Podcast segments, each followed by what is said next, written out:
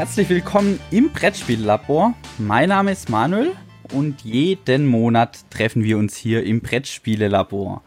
Heute mit meinen zwei wunderbaren Kollegen Ode und Jonas. Hi ihr zwei. Hallo. Hallo. Wir haben uns im Vorfeld wieder ein Thema überlegt, was ich total spannend finde und wollen und zwar wollen wir heute über Downtime sprechen. Und wir wollen einfach schauen, was hat's damit auf sich. Ja, was ist denn für euch Downtime? Ode. Ähm, ja, eigentlich ist Downtime relativ schnell erklärt. Downtime ist im Grunde das äh, in einem Spiel, was halt Wartezeit bedeutet. Also immer wenn ich nicht spiele, sondern darauf warte, dass ich wieder spielen kann. Ähm, das ist im Grunde die Downtime. Ähm, Im Grunde so eine Art Wartezeit. Ähm, das Spannende an der Downtime ist halt, wie man damit umgeht. Jonas, verstehst du darunter was generell anderes? Naja, ich, ich sehe vielleicht so ein bisschen einen Unterschied. Also ich finde, man kann, es gibt auch schöne Wartezeiten in Spielen, sage ich mal, ähm, wo man sagt, okay, da interessiert mich jetzt gerade, was der andere macht oder worüber der andere gerade nachdenkt. Ähm, also wenn es ein sehr interaktives Spiel ist, dann, oder wo mich die Entscheidung des anderen halt auch betrifft, dann empfinde ich das nicht als Downtime. Ja. Also würdest du Downtime grundsätzlich erstmal als negativ definieren? Genau, und dass halt Downtime für mich so sozusagen die, die Grübelzeit ist, die, in der ich aus dem Spiel rausfalle, weil ich ähm, plötzlich nicht mehr in dieser Welt drin stecke. Ja, also dass okay, ja. weil der andere halt das so hinauszögert, den Spielfluss. Mhm. Da kommt ja jetzt schon raus so ein bisschen, Downtime kann unterschiedlich empfunden, gefühlt werden. Der eine findet es gar nicht so schlimm, weil er hat dann genug Zeit, ähm, sich seinen nächsten Zug zu überlegen. Ja, aber das ist ja genau schon äh, der Ansatz, äh, mit der man dann äh, versucht, die Downtime zu füllen. Also was macht man denn wenn man eigentlich gerade nicht am Zug ist. Und das ist ja auch etwas, was man als Spieleautor versucht zu gestalten. Aber die Downtime beschreibt ja eher das, was macht man, wenn man nicht am Zug ist. Ja, genau. Genau. Ah, dann habe ich das jetzt nur falsch verstanden. Ähm, ja. Wie, wie wird denn Downtime so wahrgenommen? Was habt ihr da so bei euren Tests mit euren Spielen so für Erfahrungen gewonnen? Ja, also äh, es gibt natürlich ähm, erstmal auch den unterschiedlichen Umgang mit der Downtime. Also ich glaube, das ist auch so ein bisschen ähm, ein Problem oder ein, eine Sache zwischen Jung und Alt. Also Leute, die in den 80ern und 90ern schon gespielt haben, ähm, die sind ganz andere Spielsysteme auch gewohnt und haben Spielen anders kennengelernt als Leute, die erst zum Beispiel in den 90er Jahren angefangen haben zu spielen wo äh, Downtime ähm, von den Verlagen schon wieder ganz anders aufgefasst wurde. Also wenn man jetzt ein, ein Wallace-Spiel aus von Ende der äh, 80er, Anfang der 90er spielt ähm, und das jetzt mit dem vergleicht, was heutzutage so ähm, gemacht wird, auch von ihm selber natürlich, dann sind das schon ganz andere Geschichten. Ne? Und ähm, also ich äh, habe das ähm, auch schon so kennengelernt, dass es Leute gibt, die in dieser Phase spielerisch sozialisiert wurden, die halt auch viel weniger Probleme haben, damit einfach mal ein bisschen rumzusitzen und äh, dem Spielverlauf zu folgen. Äh, wohingegen ich selber zum Beispiel ähm, erst in den 2000er Jahren so richtig angefangen habe mit Spielen und das ähm, auch, ja, so, also für mich ist das immer auch so ein bisschen so ein Alea-Ding. Also die Spiele von, von Alea von Beginn an ähm, sind alle Spiele, die auf dieses ähm, die Downtime speziell ähm, Rücksicht nehmen. Und das ist halt so mein äh, Einstieg in die Spieleszene gewesen mit äh, solchen Spielen, die ähm, schon wenig Downtime in sich haben. Als bestes Beispiel äh, wo ich jetzt gerade schon Alia genannt habe, nehmen wir mal Puerto Rico mit seinem Rollenwahlmechanismus. Das heißt, in dem ganzen Spiel ist man im Grunde in jedem Spielzug des anderen auch mit involviert, weil dieses Rollenwahlsystem ja, also ich suche eine Aktion aus und alle anderen dürfen sie mitspielen. Das ist ähm, damals dann halt eines der Spiele gewesen, die Downtime aus dem Spiel fast komplett rausgenommen haben. Und ich bin halt mit sowas spielerisch sozialisiert worden. Deshalb habe ich mit Downtime halt zum Beispiel, also als Spieler, ein größeres Problem als andere Leute. Ja, bei mir ist es auch ähnlich, dass ich, also es gibt so Spiele, also es kommt vielleicht auch auf die Spielerunde an, ne? genau, manche äh, Gruppen, äh, wenn sich da irgendwie ein Grübler hervortut, der wird dann, macht sich dann unbeliebt und äh, es kann halt auch Spannung entstehen, wenn, wenn einer sehr lange braucht, während die anderen halt immer ihren Zug dann sch besonders schnell machen. Und wiederum andere Gruppen, die das dann eher locker nehmen, das Spiel, und das dann mehr so als eine Basis für Kommunikation nehmen und halt sich unterhalten, wenn sie nicht dran sind und so. Also dann ist das Spiel halt mehr im Hintergrund. Einerseits natürlich ein Problem der Leute selber, sozusagen, wie sie damit umgehen. Aber andererseits natürlich auch ein bisschen liegt es im System, wie quasi die äh, Downtime im Spiel angelegt ist. Ja. Ja, also ich merke oft bei fertigen Spielen, das ist dann der Moment, ähm, wenn die Downtime zu viel wird, ist der Moment, wo die Leute ihr Smartphone auspacken und ähm, entweder schauen, was bei Twitter abgeht oder ja, so. Also genau, das dann merke ich so, das jetzt zu viel, weil dann steigen die Leute eigentlich auch aus dieser Welt, dem Spiel, wo man sich jetzt eigentlich befindet, zusammen aus. Ja, weil es ihnen schlicht und ergreifend zu lang ähm, dauert. Ob das jetzt das ist, was Ode jetzt gerade beschrieben hat mit der Generation, dass man, dass die alten Hasen sozusagen früher vielleicht einfach mh, sich länger konzentrieren konnten auch auf etwas oder länger dabei blieben. Das weiß ich jetzt nicht. Also hm. gut, da bin ich auch zu jung dafür. ja, also ähm, es gibt zum Beispiel, ich habe das letztes Jahr in Willingen, das ist ja der große Spieletreff im Sauerland, der jedes Jahr im November stattfindet. Da gab es eine Runde, die haben ein langes Zivilisationsspiel gespielt. Ähm, und da hatte jemand, mit dem habe ich mich zwischendurch unterhalten, der war halt gerade nicht dran und der flanierte halt während seiner, während die anderen Leute das Spiel weitergespielt haben, flanierte der so durch den Raum. Der hat eine Dreiviertelstunde Zeit gehabt zwischen seinen beiden Spielzügen. Und äh, das war für ihn völlig in Ordnung, weil ähm, das Spiel halt ähm, für ihn das hergibt. Er wollte dieses Spiel unbedingt spielen und naja, wenn er dann dran ist, hat er dann ja auch wieder was zu tun und dann müssen die anderen halt warten. Aber ähm, so ein Spiel ist für mich halt, also eine Dreiviertelstunde Spielze äh, Wartezeit zwischen den Spielzügen, ja, äh, das würde ich nicht spielen. Ne? Also im Grunde kann man ja auch so ein bisschen zusammen, äh, zusammenfassen. Ähm, die zwei, es gibt im Grunde zwei Sachen, ähm, die Downtime so ein bisschen auslösen. Also einmal ist es die Analyseparalyse, wo die Leute einfach so mit dem Spiel, mit dem Optimieren am Spiel beschäftigt sind, dass sie in Paralyse verfallen. Also die sitzen wie versteinert da und schauen aufs Spiel und wissen, sind am rumoptimieren, was sie denn jetzt machen sollen. Da gibt es auch wieder zwei Leute, zwei Typen von Leuten. Einmal die, die wirklich am Rechnen sind und äh, halt für die Analyse so lange brauchen. Und einmal die Leute, ähm, die dann irgendwann vor einer Entscheidung stehen und einfach nicht in der Lage sind, die zu treffen. Und im Grunde ist das auch schon dann die zweite äh, Downtime-Geschichte an der jetzt ein Spieleautor gar nicht mal so viel drehen kann. Also im Grunde ist es nämlich, dass viele Leute einfach nicht in der Lage sind, äh, Entscheidungen zu treffen. Oder sagen wir mal anders, sie, sie, ihnen fällt es schwer, Entscheidungen zu treffen. Mhm. Jonas, was würdest du sagen, wie entsteht Downtime? Ähm, wie entsteht Downtime? Es gibt, also äh, einerseits würde ich auch zustimmen mit der Analyse-Paralyse, dass es halt einfach wenn, wenn uns, wenn es zu viele Entscheidungsmöglichkeiten gibt, das, das, ist ja bei mir selber auch, dass man einfach sehr lange über einen Zug brüten kann ähm, und die anderen dann ungeduldig werden. Ähm, ja, oder auch, wenn man jetzt sowas äh, Multiplayer-Solitärmäßiges spielt, also wo jeder wirklich sein eigenes Ding macht und äh, das mir eigentlich relativ egal ist, was die anderen machen, Hauptsache ich selber bin schneller oder irgendwie besser.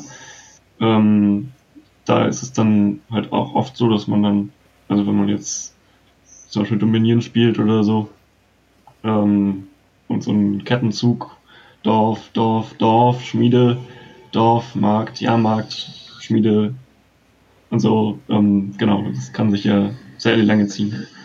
Ja, also einfach, wenn es vom, vom System her so lange dauert.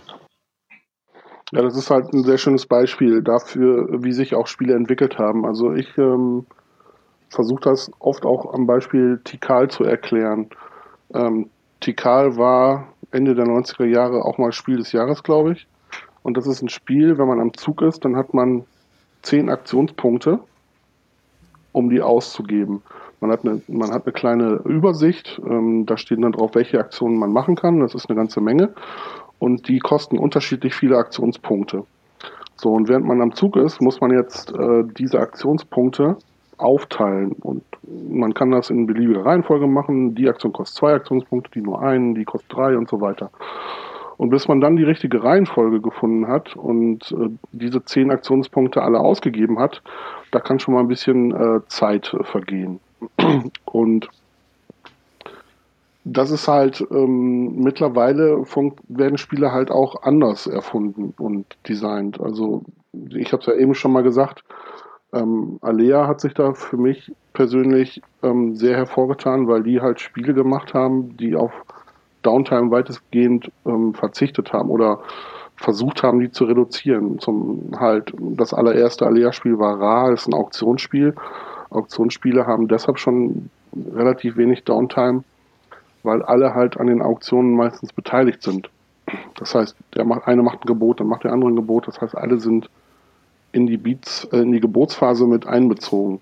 Und das ja, bekannteste. Weil man bei Raya auch gerade sagen muss, dass es da äh, ziemlich schlau gemacht ist. Also eine Auktion kann sich ja auch sehr lang ziehen, wenn dann plötzlich nur noch zwei Streithähne da sind und sich gegenseitig hochbieten. Aber bei Ra ist es, glaube ich, so, dass man nur einmal pro, pro Runde sozusagen ein Gebot abgeben kann. Ja, ich glaube wohl. Ja. Ja, Oder und diese, diese Sonnensteine da hinlegen kann. Ja, ja ich meine, so, so war es, ja genau. Ist tatsächlich jetzt auch schon ein bisschen her, dass ich Ra das letzte Mal gespielt habe. Aber es ist halt immer ein schönes Beispiel, ähm, weil es direkt das erste Alea-Spiel war, was äh, fast ohne Downtime ausgekommen ist. Und dann habe ich ja eben schon erwähnt, das wahrscheinlich bekannteste Alea-Spiel auch relativ früh gekommen war Puerto Rico mit dem Rollenwahlmechanismus, der damals äh, zwar nicht mehr neu war, aber in dem Spiel das erste Mal so richtig eingeschlagen ist, wo halt ein Spieler eine Aktion auswählt und alle spielen mit. Und äh, auch das äh, Downtime-mäßig eine absolut geniale Idee ist. Und diese Spiele, die zeichnen sich halt dadurch äh, aus, dass man selbst am Spiel jederzeit dann beteiligt ist. Das heißt, man hat wenig Zeit, wo man rumsitzt und nichts tut, sondern es sind immer kleine Aktionen. Jeder macht eine kleine Aktion, zack, zack, zack, zack, ist der nächste dran. Und genau. Und man hofft dann vielleicht auch immer, ah, jetzt äh, hoffentlich machst du jetzt die Bauaktion, damit ich auch was bauen kann. Aber nein, oh, jetzt passt das gerade nicht und ähm, dann, dann ist, das, ist man da gleich involviert automatisch. Ne? Genau. Ich habe noch zwei Dinge, wo ich sagen würde, da entsteht oft Downtime, gerade wenn Spiele einen hohen Verwaltungsaufwand haben. Also man einfach zwischen den Runden unheimlich viel. Ein, ein Fall, wo das wirklich so ist, ist bei Agricola. Da muss man nach der Runde die Rohstoffe drauflegen und dann müssen noch die Tiere drauf und so. Bei Agricola stört es mich nicht so sehr, aber es gibt Spiele, da stört es mich sehr. Wenn der Verwaltungsaufwand so groß ist, gerade auch wenn man mit Leuten spielt, wo das, also Agricola spiele ich halt zumeist mit meiner Frau und dann weiß jeder, oder ich weiß, ich lege die Rohstoffe drauf und meine Frau legt die Tiere drauf. Das ist halt bei uns so. Mhm. Also Arbeitsteilung. Genau, aber diese Phase macht nie Spaß und die sollte auch immer so kurz wie möglich gehalten werden. Das ist das eine und das andere, wo ich, das fand ich jetzt auch bei euch sehr interessant. Ihr sagt ja, oder Jonas, du hast gesagt, bei Downtime gibt es oft bei so, oder nicht so gute Downtime gibt es bei Spielen, die solitär sind, also oder wo jeder vor sich hinspielt. Ich finde, es gibt viel mehr Downtime in Spielen, wo ich viel Interaktion habe. Also vor allem solche Interaktionen wie zum Beispiel bei Alhambra, wo ich erst meinen Zug überlegen kann, wenn ich dran bin, weil erst dann weiß ich, mit welchen Voraussetzungen ich es überhaupt zu tun habe. Und erst dann kann ich anfangen zu überlegen. Ja, und bis dahin, also bis alle anderen ihren Zug gemacht haben, bin ich eigentlich nur zum Zuschauen verdammt.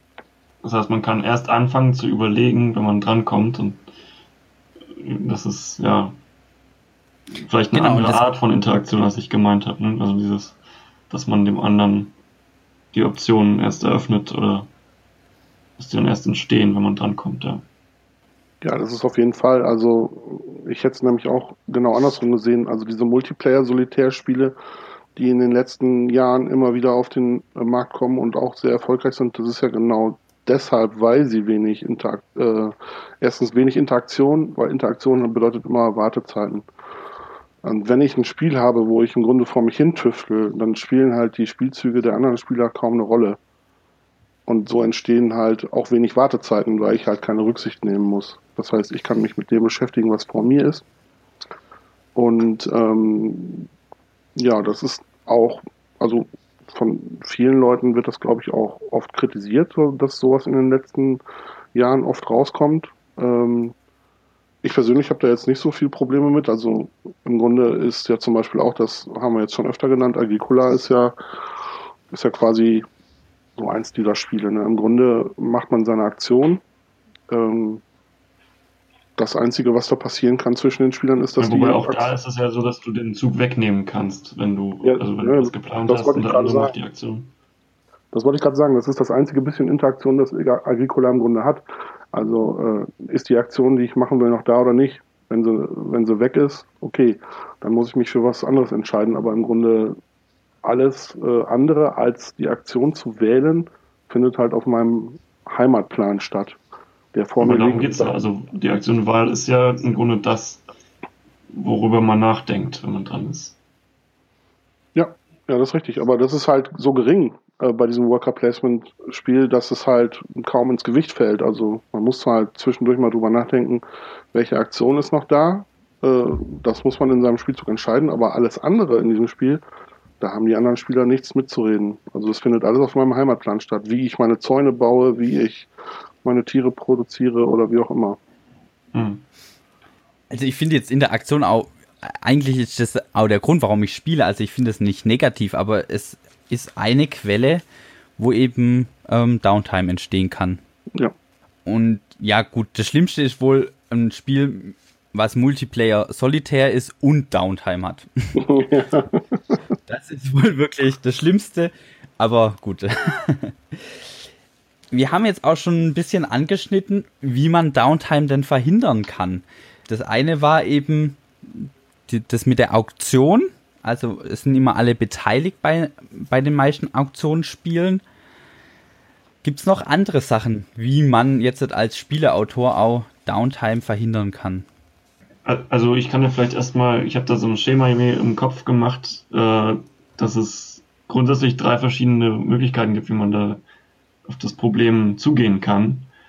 Also einerseits sozusagen so eine Art ähm, mechanische Antwort, dass man sagt, okay, es gibt Wartezeiten und versucht die ähm, Wartezeiten zu verschränken, dass die halt irgendwie ähm, von, von den Phasen her äh, so stattfinden, dass sie nicht mehr auffallen. Ähm, die zweite Möglichkeit, wollen wir vielleicht erstmal über die erste sprechen? ähm, ja, Wartezeiten verstecken oder ähm, halt unterbringen in bestimmten Phasen ist ein schönes Beispiel. Also es gibt ja zum Beispiel auch Spiele, in denen finden bestimmte Phasen ähm, gleichzeitig statt.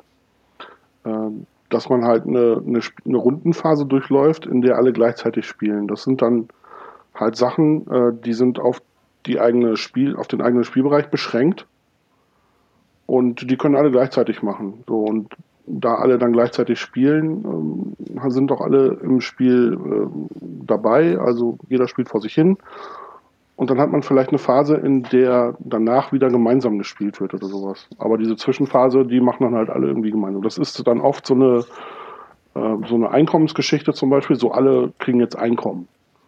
So, und dann kann das halt jeder für sich selber machen. Das sind dann meist so kleine Verwaltungsphasen. Äh, ich kriege dies und jenes und hier noch ein kleines Einkommen. So, jeder nimmt sich das und danach spielen alle wieder gemeinsam. So, und wenn Oder man jetzt die Planungsphase. Es gibt ja, ja auch genau. so, so, Spiele, wo man so einen Sichtschirm hat und äh, gleichzeitig sozusagen hinterm Sichtschirm programmiert, was man machen möchte. Äh, also ich denke jetzt an Fresco oder äh, ein bisschen neuer Roll for the Galaxy und dann wird halt gleichzeitig aufgedeckt, was man machen will. Oder ja. im Grunde Orleans funktioniert ja auch so, nur ohne Sichtschirm. Dass halt alle ähm, gleichzeitig nachdenken und es dann quasi nur noch ausgeführt werden muss. Ja, sehr schönes Beispiel, genau. Also ganz besonders genial dabei finde ich eigentlich echt Seven Wonders.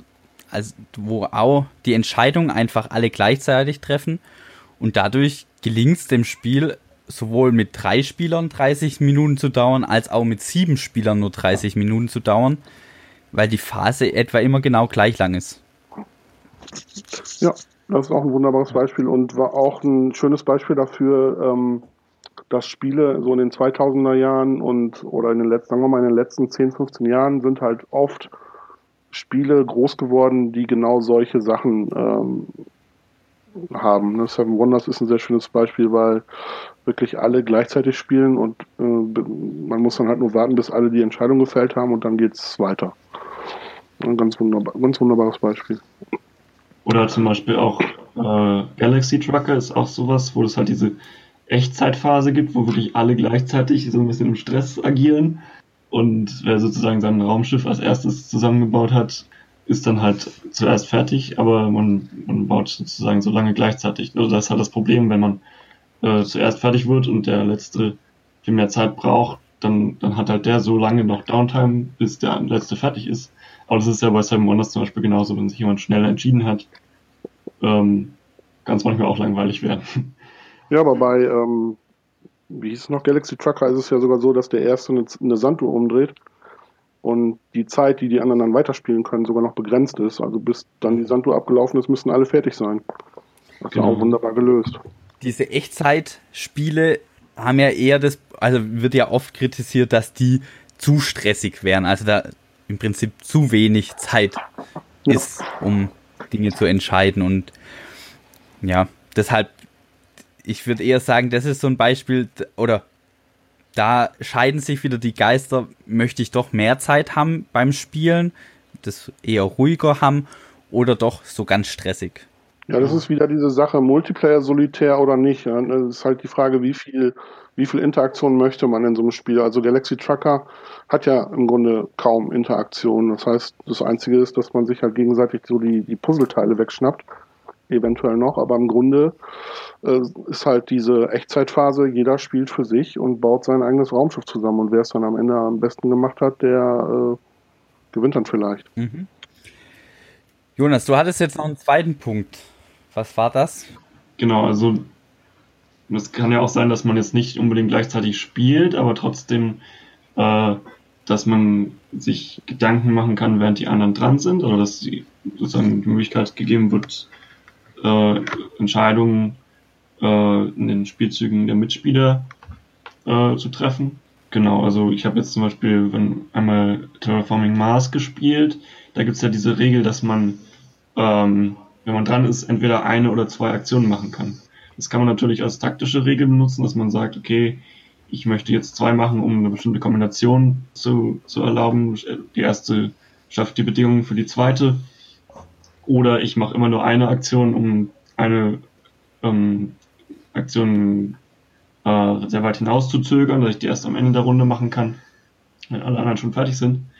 Aber im Grunde habe ich das in meinem Spiel so wahrgenommen, dass auch, ähm, dass es halt auch ein bisschen was mit Downtime zu tun hat. Also wenn man noch nicht ganz über seine Kartenhand den Überblick hat, dann kann man äh, sozusagen sagen, okay, ich mache erstmal nur eine Aktion, dann sind die anderen dran und solange die anderen dran sind, kann ich mir halt dann weitere Gedanken machen.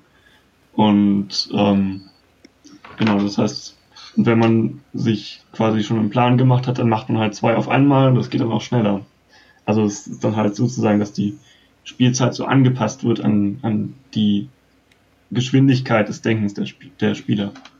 Das finde ich einen interessanten Punkt, weil ich es nämlich äh, genau anders wahrgenommen habe. Also ich habe mich direkt beim ersten Spiel, als ich Terraforming Mars äh, gespielt habe, sofort über diese Regel aufgeregt, denn im Grunde ist das für mich eine Sache, also ja, es ist so, man überlässt den Spielern halt äh, die Wahl, mache ich eine Aktion oder mache ich zwei Aktionen. Das ist ja erstmal eine Entscheidung, die ich treffen muss. Also im Grunde muss der Spieler erstmal überlegen, was habe ich denn für Aktionsmöglichkeiten? Und dann muss er sich noch überlegen, hat es denn jetzt Sinn, dass ich eine Aktion mache oder hat es Sinn, dass ich zwei Aktionen mache? Da hat er sich noch gar nicht äh, darauf festgelegt, welche Aktion er machen möchte. Er muss aber schon mal drüber nachdenken, ob es nicht viel mehr Sinn hat, jetzt vielleicht noch die Sache ein bisschen rauszuzögern oder eben nicht. Also ähm, für mich für mich ganz persönlich eine ganz furchtbar schlechte Regel. ja, stimmt, das ist dann wahrscheinlich einfach die Frage, auf welchem Level man das sozusagen spielt. Ne? Also wenn man es wirklich sehr, sehr streng und ernst spielt, dann ist es vielleicht, wie du sagst, ganz im Gegenteil, dass es die Downtime noch verlängern kann gerade. Also ich glaube, dass Leute, die das Spiel in- und auswendig können, weil sie schon 10 mal, 15 Mal gespielt haben, dass das dann nicht mehr ins Gewicht fällt. Ähm, das ist, glaube ich, eher eine Sache, die ins Gewicht fällt, wenn du es zum ersten, zweiten oder dritten Mal spielst, weil du das Spiel noch nicht so aus dem FF kennst, dass du dich halt auch noch viel mit den Regeln rumschlagen musst. So nach dem Motto, wie kann ich das denn überhaupt machen? Aber wenn dir das Regelwerk in Fleisch und Blut übergegangen ist, dann ist das nur noch eine taktische Überlegung, weil dann musst du dir keine Sorgen mehr darüber machen, ob du die Regeln jetzt richtig verstanden hast und ob du das überhaupt machen darfst und ob das überhaupt Sinn hat, wie du es jetzt gerade machst. Dann machst du einfach, äh, ah ja, ich muss jetzt zwei Aktionen machen, weil ich schnell sein muss. Und dann hat das Ganze wieder wahrscheinlich äh, eine ganz andere ähm, Bedeutung. Okay. Ja, wenn wir jetzt noch kurze Wartezeit haben, also und über Wartezeit sprechen, äh, dann möchte ich natürlich auch noch mal erwähnen, warum oder warum aus, aus meiner Sicht äh, Worker Placement als Mechanismus so erfolgreich geworden ist. Also äh, nämlich meiner Ansicht nach ist das nämlich genau der Übergang von dem alten, was ich eben versucht habe zu erklären mit äh, Tikal. Ich habe einen ellenlangen Spielzug, der sich in unterschiedliche, ähm, den, bei dem ich zehn Aktionspunkte ausgeben muss und mir erstmal überlegen muss, wie ich die verteilen muss. Und Worker Placement ist nämlich genau in dem äh, Zeitraum dann auch groß geworden. Und zwar aus genau dem Grunde, weil Worker Placement halt die Downtime reduziert. Ähm, indem ich nämlich die ähm, die Überlegung, welche Aktionen ich äh, ausführen möchte, erst voranstelle und mich dann erstmal für eine Aktion entscheide, die aber dann auch noch gar nicht ausführe, sondern erstmal geht es darum, quasi die Aktionen unter den Spielern zu verteilen. So, welche Aktionen gibt es? Aha, welche Aktionen möchte ich diese Runde machen? Und dann entscheide ich mich mit meinem Arbeiter, ich platziere den auf die Aktion, die möchte ich gerne machen, aber ich mache sie noch gar nicht. Und das machen erstmal alle. Alle legen sich erstmal auf Aktionen fest, die sie ausführen möchten. Und dann, das ist halt eine eigene Phase vor der eigentlichen Aktionsphase. Also erstmal die Auswahlphase. Mhm. Und dann später gibt es halt die Ausführungsphase und dann können alle schön der Reihe nach ihre Aktionen ausführen, in der sie sich, äh, für die sie sich festgelegt haben, in der Auswahlphase. Und das heißt, im Grunde ist äh, Worker Placement ja die Aufteilung von einer Phase in zwei Phasen. Also ich nicht, ich lege mich für die Aktion fest und führe sie sofort aus, sondern ich lege mich erstmal nur fest und mache die Aktion später. Das heißt, die Wartezeiten zwischen den einzelnen. Allen, aber das ja, so hat es angefangen. So hat es angefangen. Das hat dann nachher, äh, hat sich das dann wieder aufgeteilt. Also zum Beispiel. In allen ähm, Worker Placement spielen so, dass ich mich erst festlege und dann das runternehme. Ja, also wenn man. Ähm, nee, also Agricola hat es ja zum Beispiel dann auch wieder anders gemacht. Ne? In Agricola, dann legst du dich auf die Aktion fest und machst sie sofort. Aber so wie Worker Placement erstmal eingeführt wurde, ist es erstmal eine Unterteilung gewesen zwischen Aktion-Auswahl und dann Aktionsausführung. Das heißt, dieser Teil ist dann nämlich aufgedröselt worden. Das heißt, die Wartezeiten zwischen den einzelnen Spielzügen wurden verkürzt, indem man das Ganze in zwei Phasen aufgeteilt hat. Also erst die Auswahlphase und dann die Aus, äh, Ausführungsphase. Und genau das. Also für, mich, ja? für mich ist da ähm, dann tatsächlich eher das äh, Element wichtig, dass die Aktionen an sich ähm, konkreter und kleiner sind. Also als wenn man jetzt sagt, äh, ein Spielzug besteht aus A, B, C oder D, dass man halt sagt, okay, es gibt diese Aktionsfelder und du entscheidest dich für ein Aktionsfeld und dann nehme ich halt jetzt nur Holz oder ich baue nur ein Gebäude oder was auch immer, flüge einen Acker. Ähm, dass es dann halt ähm, sehr klar umgrenzt ist, was man machen möchte und dadurch die Züge auch nicht so lange dauern einfach. Ja, das ist genau der, der Punkt beim Worker Placement damals gewesen, ne, dass die äh, Sachen kleinteiliger wurden. Das heißt, anstatt die Aktion zu wählen und sie dann auch auszuführen, wähle ich sie erstmal nur und dann ist der nächste dran und wählt selber. Also das heißt kleinteilig. Das ging dann eher Spielzug, Spielzug, Spielzug, Spielzug. Und dann ist irgendwann sind alle Arbeiter verteilt gewesen. So, und jetzt können wir alle der Reihe nach in Ruhe die Aktionen ausführen, für die wir uns ja auch schon festgelegt haben, wo wir dann auch wissen, welche Aktionen haben wir denn überhaupt und können die viel schneller, sinnvoller miteinander kombinieren. Oder es gibt sogar eine, eine Reihenfolge, in der die Aktionen dann ausgeführt werden. Das ist ja zum Beispiel bei äh, Kaidos so. Also erstmal werden die Aktionen äh, unter den Spielern verteilt und dann gibt es eine Reihenfolge, zwar die Straße entlang, in der sie dann ausgeführt werden. Stimmt, ich denke jetzt auch gerade äh, bei Stone Age war es glaube ich auch so, dass man erst einsetzt und danach gibt es eine Ausführungsrunde. Ja, aber da ist es dann wieder so, dass jeder alle seine Arbeiter ausführt. Das heißt, erstmal gibt es eine, eine, eine, Einsatzphase, in der die Spieler relativ kurze Spielzüge machen. Und dann gibt es eine längere Phase, in der man dann alle seine Arbeiter ähm, äh, aktiviert sozusagen. Aber es sind halt am Anfang auch erstmal nur fünf Arbeiter und es werden im Laufe des Spiels dann halt mehr. Das heißt, man fängt erstmal mit, mit nur fünf Da werden dann aber in der Aktivierungsphase nicht mehr so große Entscheidungen getroffen, sondern man muss das nur noch halt machen. Ja, man, man, genau, man rappelt es nur noch runter. Ja. genau. Ja, vielleicht ist es dann halt auch wichtig, dass es so, eine, äh, so ein Signal gibt, dass man weiß, wann, wann bin ich überhaupt dran. Dass man, also bei Worker Placement ist es ja recht deutlich, dass man sagt, zack, du hast da deinen Stein hingelegt oder deine Figur und äh, wenn du das gemacht hast, ist der Zug vorbei und dann ist der nächste dran. Ja, also das ist halt immer so was nach dem Motto, man spielt eine Karte aus, wenn der Zug vorbei ist oder man nimmt sich einen Würfel oder ähm, dass man halt immer genau weiß, wann bin ich dran oder wann ist die Phase äh, zu Ende. Um bei Agricola zu bleiben, ne, alle nehmen sich die Steine wieder zurück, wenn es vorbei ist und so.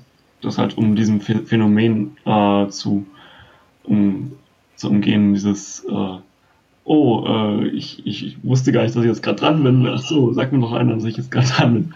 Weil wenn es halt viel Downtime gibt, dann braucht man irgendwie klare Signale einfach. Ja. Ja, das stimmt. Das ist auch ein Mittel, um Downtime so ein bisschen zu vermeiden, indem man klar festlegt, eine bestimmte Handlung am Ende des Spielzuges äh, zu machen. Eine Struktur, ja. Genau. Ja, lass doch mal weitergehen im Thema und zwar äh, Lösungsansatz 2, den wir da hatten, Grübelpotenzial verringern. So. Das ist ein klassisches, eine klassische Geschichte. Ich habe äh, offene Informationen auf dem Tisch und alle müssen damit umgehen. Jetzt kann ich die, äh, dieses Grübelpotenzial verringern, indem ich die offenen Informationen reduziere, indem ich zum Beispiel keine offene Kartenauslage mache, sondern den Spielern die Karten einfach auf die Hand gebe. Und jeder Spieler muss sich halt mit seiner Kartenhand beschäftigen. Das können dann zum Beispiel auch wieder gleichzeitig geschehen.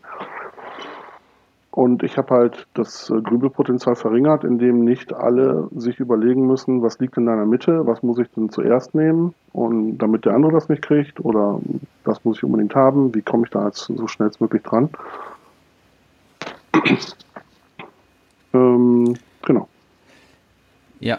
Mein Gedanke dazu ist dann auch, dass man halt äh, versucht, ähm, also dass man einfach das Spiel nicht, nicht richtig ausrechnen kann, ne? dass, dass man ähm, also wenn man jetzt bei Love Letter, da gibt's ja nur 16 Karten, aber man spielt de facto nur mit 15, weil eine immer aus dem Spiel genommen wird.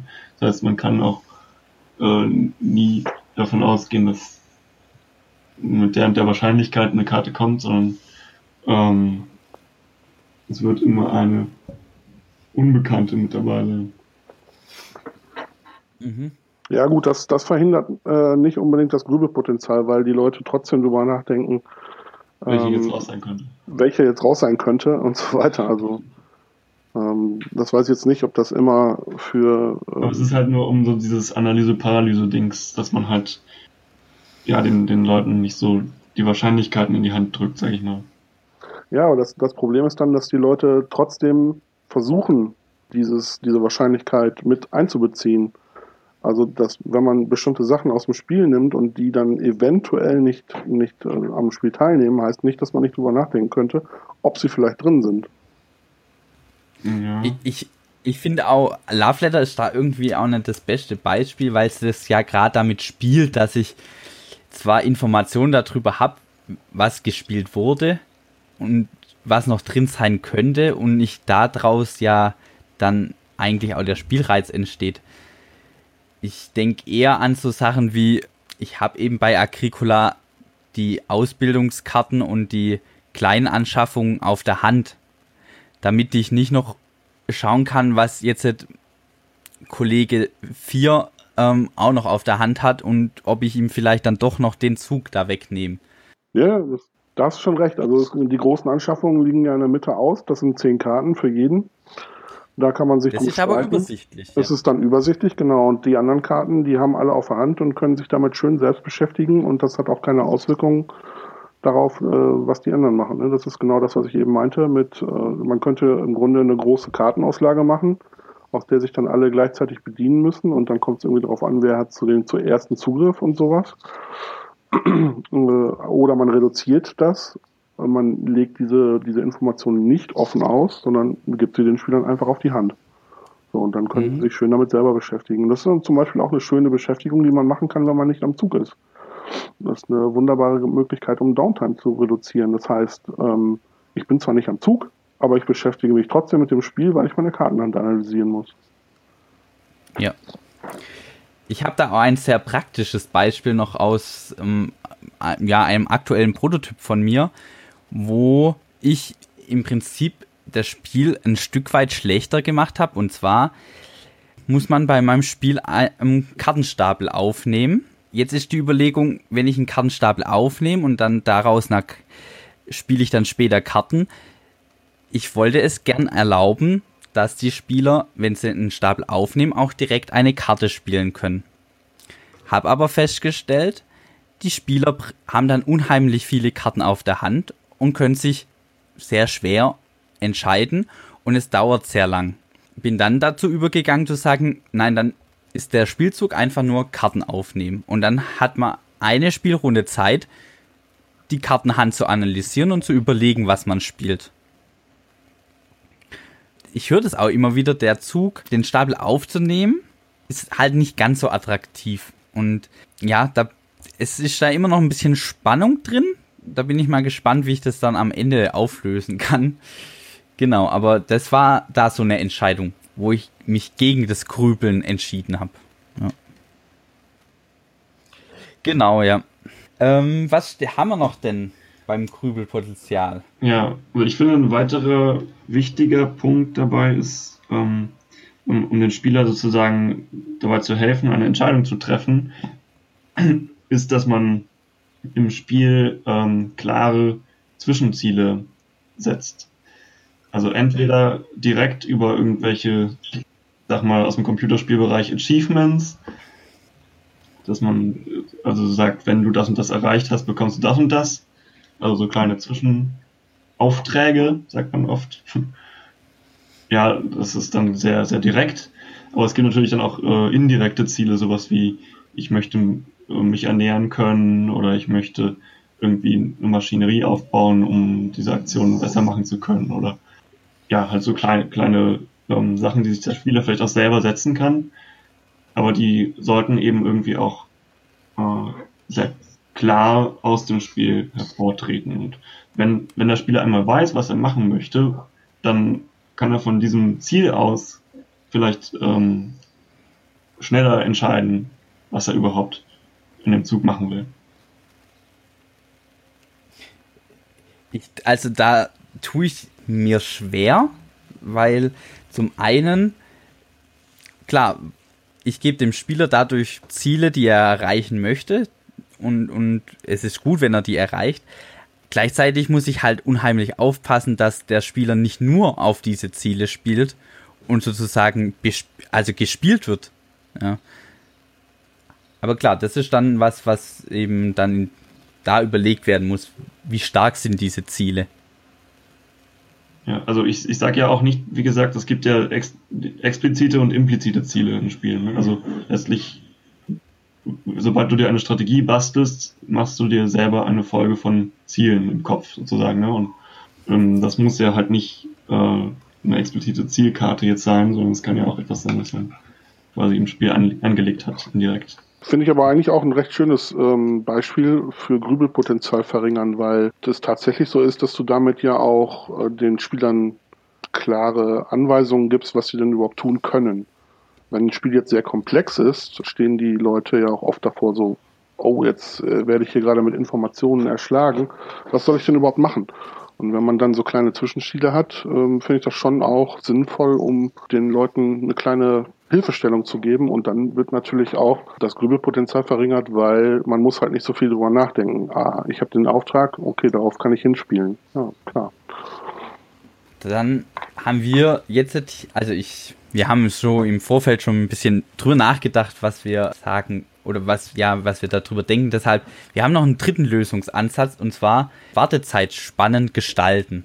Genau, das war vor allem meine Idee, das so zu formulieren, dass man halt äh, eben die Downtime nicht als Downtime wahrnimmt, sondern trotzdem immer noch involviert ist, während die anderen was machen. Ja, also ähm, mich geht es irgendwie was an, was du da auf der anderen Seite des Tisches äh, treibst. Ähm, das ist besonders bei zwei Parteien spielen ähm, sehr ersichtlich. Ne? Also wenn man jetzt Schach spielt, dann äh, denkt man natürlich mit dem anderen mit, was der jetzt gerade machen könnte. Und ähm, also weil jeder gegnerische Zug dann auch mich direkt betrifft. Und äh, da ist zwar die Gefahr, dass es lange dauern kann, aber ähm, es ist trotzdem immer noch spannend. Also das ist eben, was ich am Anfang gesagt habe, dass es ähm, für mich auch Wartezeit geben kann, die, äh, wo ich trotzdem noch im Spiel stecke und die halt dadurch nicht schlimm ist. Okay, also beim Schach ist ja eher so, also beim Spiel, sondern wirklich dann auch bei Turnieren ist ja eher so, dass ich halt in dem Zug des anderen deshalb überlege, weil dann meine eigene Zeit nicht runtergeht. Weil eigentlich ist es ja auch erst so, gerade bei Schach, wenn der seinen Zug gemacht hat, kann ich überlegen, was ich mache. Und ja, ich nutze halt nur die Zeit auch aus, wo der andere denkt, um meine Zeit dann später nicht ähm, im Minus zu haben und deshalb später schneller spielen zu müssen. Also, ja.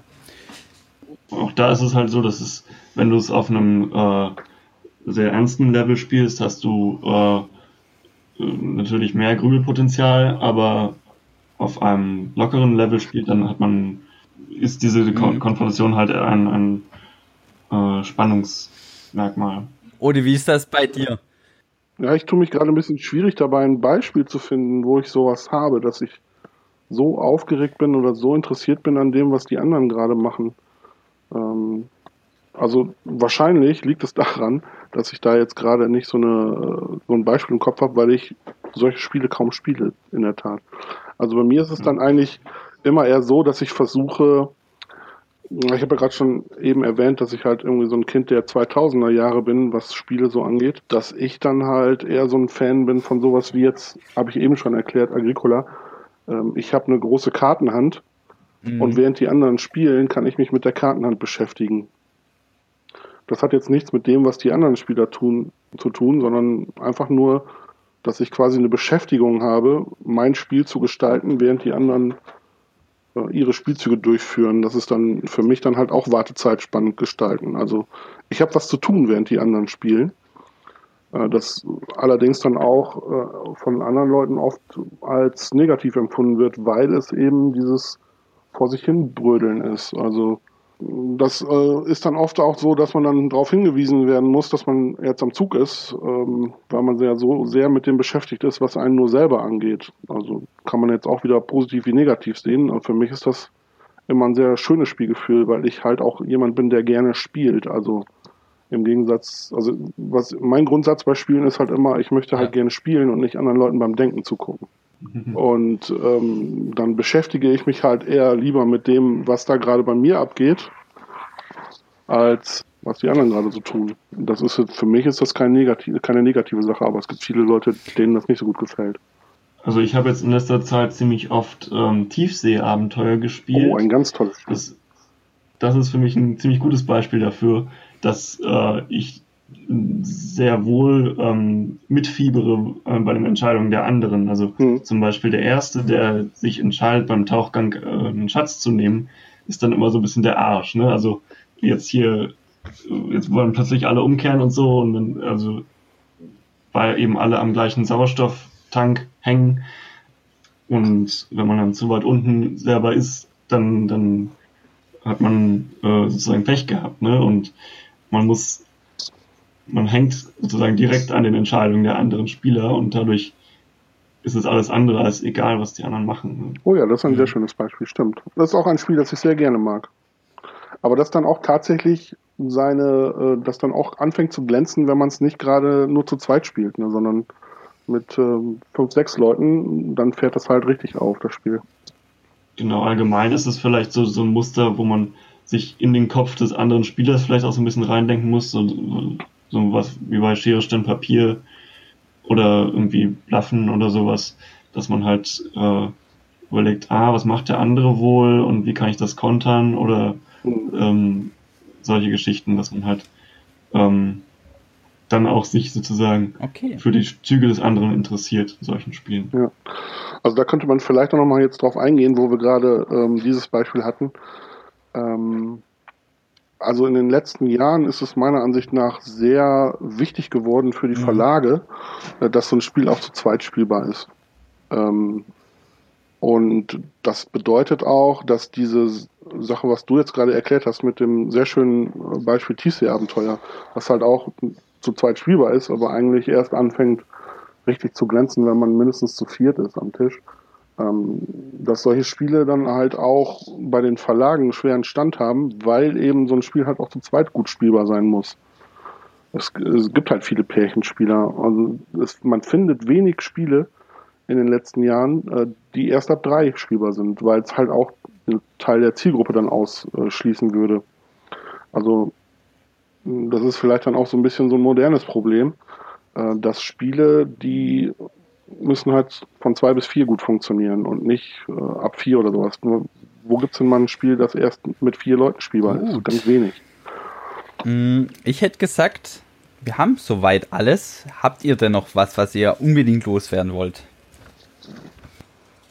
Also was man vielleicht auch noch jetzt zu der Spielerzahl dazu sagen kann, ist natürlich allgemein, je höher die Spielerzahl, desto länger die Downtime. Ne? Das ist, liegt vielleicht sehr nahe. Ne? Also ähm, es gibt ja die bei Siedler von Katan ist ja ähm, diese Sondererweiterung für fünf bis sechs Spieler und da gibt es dann halt auch eine Sonderregel, äh, dass man nach jedem Spielzug was bauen darf, um halt einerseits die Ressourcen ein bisschen knapper zu halten, andererseits ähm, halt die Spieler integriert zu, also am, am, an der Stange zu halten, dass man immer mit dabei bleibt. Also ähm, wenn, wenn viele Spielzüge aneinander gereiht werden, dauert es natürlich länger und man muss sich mehr Gedanken machen um die Downtime, dass die Züge kürzer sind oder man halt mehr äh, integriert wird. Hm. Ja, wenn wir jetzt nochmal so ein kleines Roundup machen, dann äh, würde ich vielleicht noch zwei Punkte gerne ansprechen. Und einer, einerseits sind es dann halt auch, die für mich auch persönlich mit dem Verlag Alea und auch speziell mit dem äh, Spielautor Stefan Feld verbunden sind. Und zwar sogenannte Mikroaktionen, wo man einfach ähm, Aktionen macht, die nicht besonders umfangreich sind. Und das heißt, man ist am Spielzug, macht eine kleine Aktion, dann ist der nächste dran. So, und das geht halt immer schön rundum. Ähm, das ist in meinen Augen äh, halt auch so eine Sache, um Downtime zu reduzieren. Und auch da wieder Alea so ein Vorreiter. Also ähm, die haben in der Beziehung, mhm. also ich bin halt auch so ein Alea-Kind. Ja, aber ne? ich weiß genau, was du meinst. Für mich war das die Offenbarung, als ich zum ersten Mal Imperial von McGertz gespielt habe. Wo man ja bei diesem Rondell auch so Mikroaktionen macht, die gefühlt vielleicht 20 Sekunden dauern und dann ist schon der nächste Spieler dran. Ja, ja, obwohl, obwohl beim McGertz muss man ja auch immer dabei sagen, das sind doch alles Rennspiele. Ne? Also bei seinen Spielen geht es oft darum, dass man äh, irgendwas als Erster erreicht. Ne? Und äh, das macht das Spielgefühl bei den Rondellspielen auch nochmal besonders. Äh, da geht es eigentlich immer darum, möglichst schnell, möglichst optimal die Zugfolge zu planen und auch dann, das, das ist auch einer der Gründe, warum man da oft so auf seinem auf seinem Sitz hin und her rutscht, bis man endlich wieder dran ist, weil man es gar nicht abwarten kann, weil es geht halt darum, möglichst effektiv und möglichst schnell zu sein. Aber dann, wenn ich so, so angespannt bin, dann macht mir diese Downtime Club auch nicht so viel aus, weil ich ja dann so mitfieber. Dann, ja. Gut, dann würde ich sagen, mm, wir machen hier einen Schlussstrich. Ja, wer uns zu dieser Folge oder zu einer anderen Folge Feedback geben möchte, sehr gerne. Bei Facebook könnt ihr uns erreichen oder bei Twitter. Ihr könnt mir auch eine E-Mail schreiben, das haben auch schon ein paar gemacht. Ja, dann lass mich doch noch mal eben, äh, wenn wir jetzt schon bei der Verabschiedung sind, meinen Spruch loslassen, den ich mir schön aufgeschrieben habe und den ich auf jeden Fall noch loswerden möchte, weil der so ein bisschen das Credo ist für mich ähm, beim Spielen. Und zwar hat ein kluger Spieleautor aus Gütersloh mal zu mir gesagt, äh, jeder am Spiel beteiligte Spieler ist zu gleichen Maßen äh, für den Spielspaß der anderen Spieler verantwortlich. Das heißt, wenn man sich mit anderen Leuten an den Tisch setzt, um Spiele zu spielen, dann muss man irgendwann versuchen ähm, herauszufinden, was ist denn für die anderen überhaupt erträglich? Kann ich mir in dieser Spielrunde leisten, auch mal ein bisschen zu grübeln? Äh, wenn die anderen Leute auch so drauf sind und gerne grübeln, dann ist das auch völlig okay, wenn man mal zehn Minuten für einen Spielzug braucht. Wenn das für alle Leute am Tisch okay ist, dann kann man das ja ruhig machen. Aber wenn man schon merkt, da sitzt einer und der ist völlig angepisst, und kann es überhaupt nicht erwarten, äh, bis man endlich mit den Grübelphasen äh, fertig ist, dann sollte man sich vielleicht auch selbst ein bisschen disziplinieren und sagen, okay, äh, heute spiele ich mal ein bisschen aus dem Bauch raus. Auf der anderen Seite natürlich auch der, derjenige, der da so angepisst ist, der merkt ja auch, oh, die Leute, mit denen ich jetzt gerade am Tisch sitze, die wollen gerne ein bisschen grübeln, dann übe ich mich ein bisschen in Geduld. Und auch so kann man halt vermeiden, dass es Streit am Spieletisch gibt. Und, auch, und alle haben Spaß dran. Ich finde das sehr wichtig.